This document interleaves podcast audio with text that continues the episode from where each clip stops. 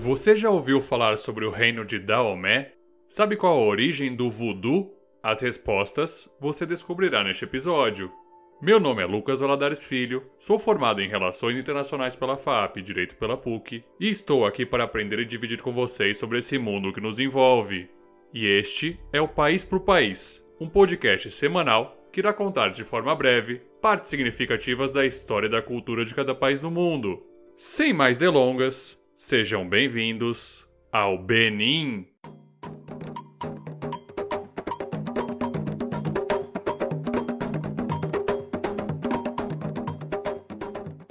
A atual configuração da bandeira do Benin foi adotada originalmente no ano de 1959. Ela se divide em três partes, sendo um retângulo vertical na cor verde à esquerda e dois retângulos horizontais à direita, sendo um de cor amarela na parte acima e outro de cor vermelha abaixo, a combinação do verde, vermelho e amarelo simboliza o movimento do panafricanismo, que teve grande importância na independência de muitos países da África, especialmente depois da metade do século XX. E uma interpretação possível dessas cores do movimento panafricanista é a de que o verde representa a esperança, o amarelo as riquezas e o vermelho a coragem. No caso da bandeira de Benin, existe uma explicação adicional, em que o verde se refere às palmeiras do sul do país, o amarelo representa as savanas ao norte e o vermelho simboliza o sangue derramado por aqueles que lutaram pela independência.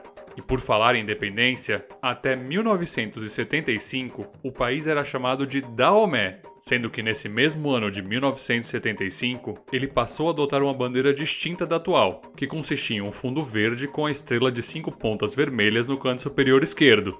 Foi em 1990 que Benin retomou a bandeira de 1959. E já que entramos no assunto, é hora de falar um pouco sobre história.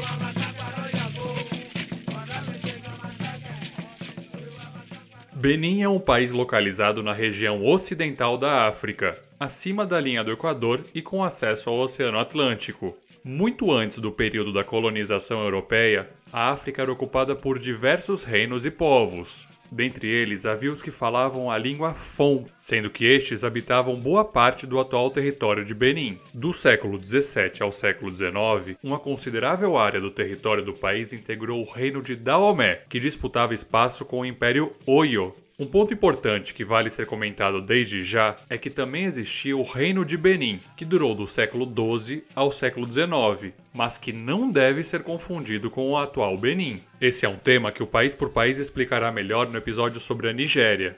Retomando, os portugueses chegaram à costa do Benin desde o período das grandes navegações do século XV, mas foi somente dois séculos depois que os lusitanos construíram a fortaleza de São João Batista de Ajudá, França e Inglaterra também estabeleceram feitorias próximas. A presença europeia foi marcante na história dessa região, já que os reis de Daomé se envolveram na lucrativa atividade do tráfico de escravos, voltado especialmente para a América e o Caribe.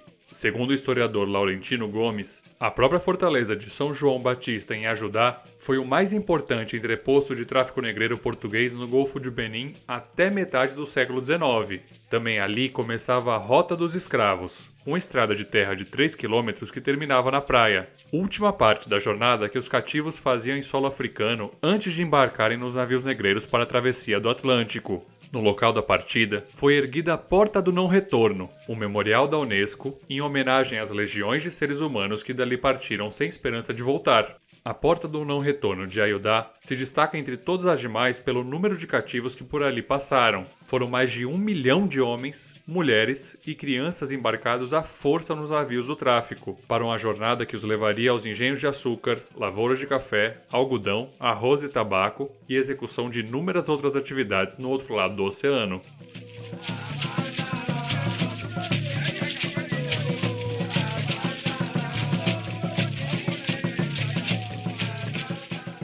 Após a escravidão ser abolida, a França reocupou um de seus fortes na costa do território e estabeleceu relações comerciais com o reino de Daomé, envolvendo a extração de óleo das palmeiras.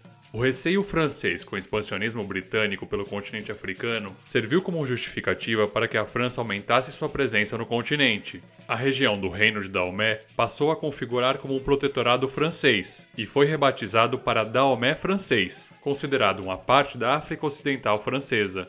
Em 1958, o Daomé já possuía um governo próprio e chegou a formalizar sua independência e soberania em 1960, ano em que se torna uma república.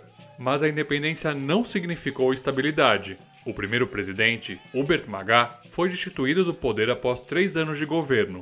Daí em diante, o país lidou com sucessivos golpes militares, em 1972, o general Mathieu Kérékou tomou o poder por meio de um golpe militar, instituindo um regime que seguia ideologias comunistas. Somente no ano de 1975 é que o país adota o nome de República Popular do Benin, nome que faz referência à própria Baía de Benin. O governo de Mathieu durou até 1990, quando o país adota uma nova constituição e promove reformas democráticas, adaptando também seu nome para a República do Benin. Feito esse breve histórico, é hora de falar sobre as relações entre o Benin e o Brasil.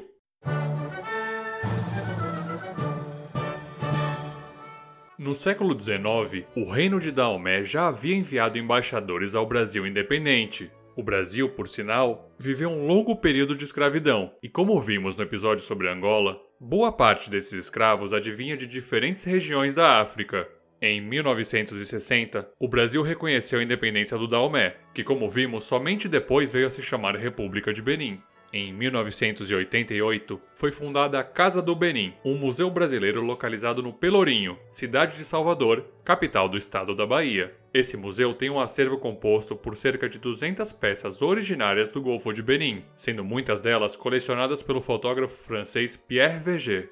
A Embaixada do Brasil em Cotonou foi inaugurada em 2006, quando da visita do então presidente brasileiro ao Benin. Nesse mesmo ano, o Benin também inaugurou sua embaixada em Brasília. A cooperação entre os dois países abrange iniciativas nas áreas da cultura, saúde, educação, agricultura, esporte e infraestrutura. O comércio bilateral anual entre os dois países ultrapassa a marca de 100 milhões de dólares, com destaque para projetos bilaterais relacionados ao desenvolvimento do setor algodoeiro, Outras iniciativas entre esses dois países, como a Semana Cultural do Benin na Bahia em 2009, reforçam a proximidade e laços entre as nações. Citando o embaixador e historiador africanista Alberto da Costa e Silva, a África é importante para nós, brasileiros, porque ajuda a explicar-nos. Afinal, a cultura africana está nas raízes de muitas tradições brasileiras. No último bloco, mais algumas curiosidades sobre o Benin.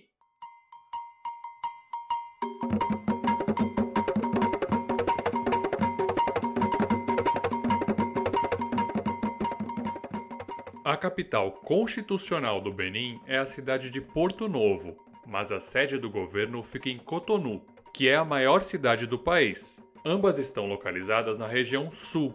Em razão da colonização francesa, a língua oficial de Benin é o francês.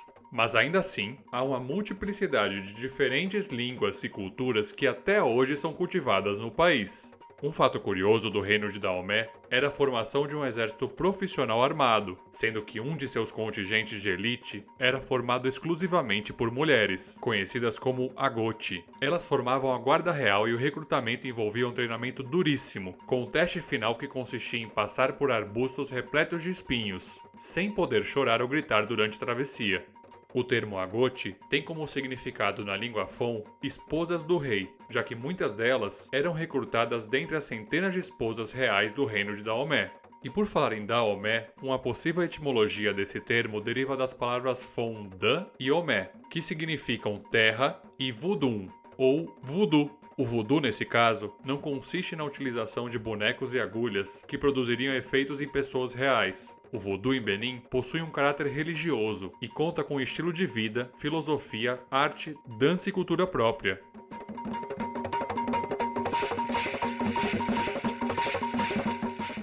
O País por País é um projeto independente e você pode nos ajudar compartilhando o podcast. Fontes e referências estão no site www.paisporpaís.com.br. No próximo episódio, você sabe qual país forma maior fronteira com o Brasil?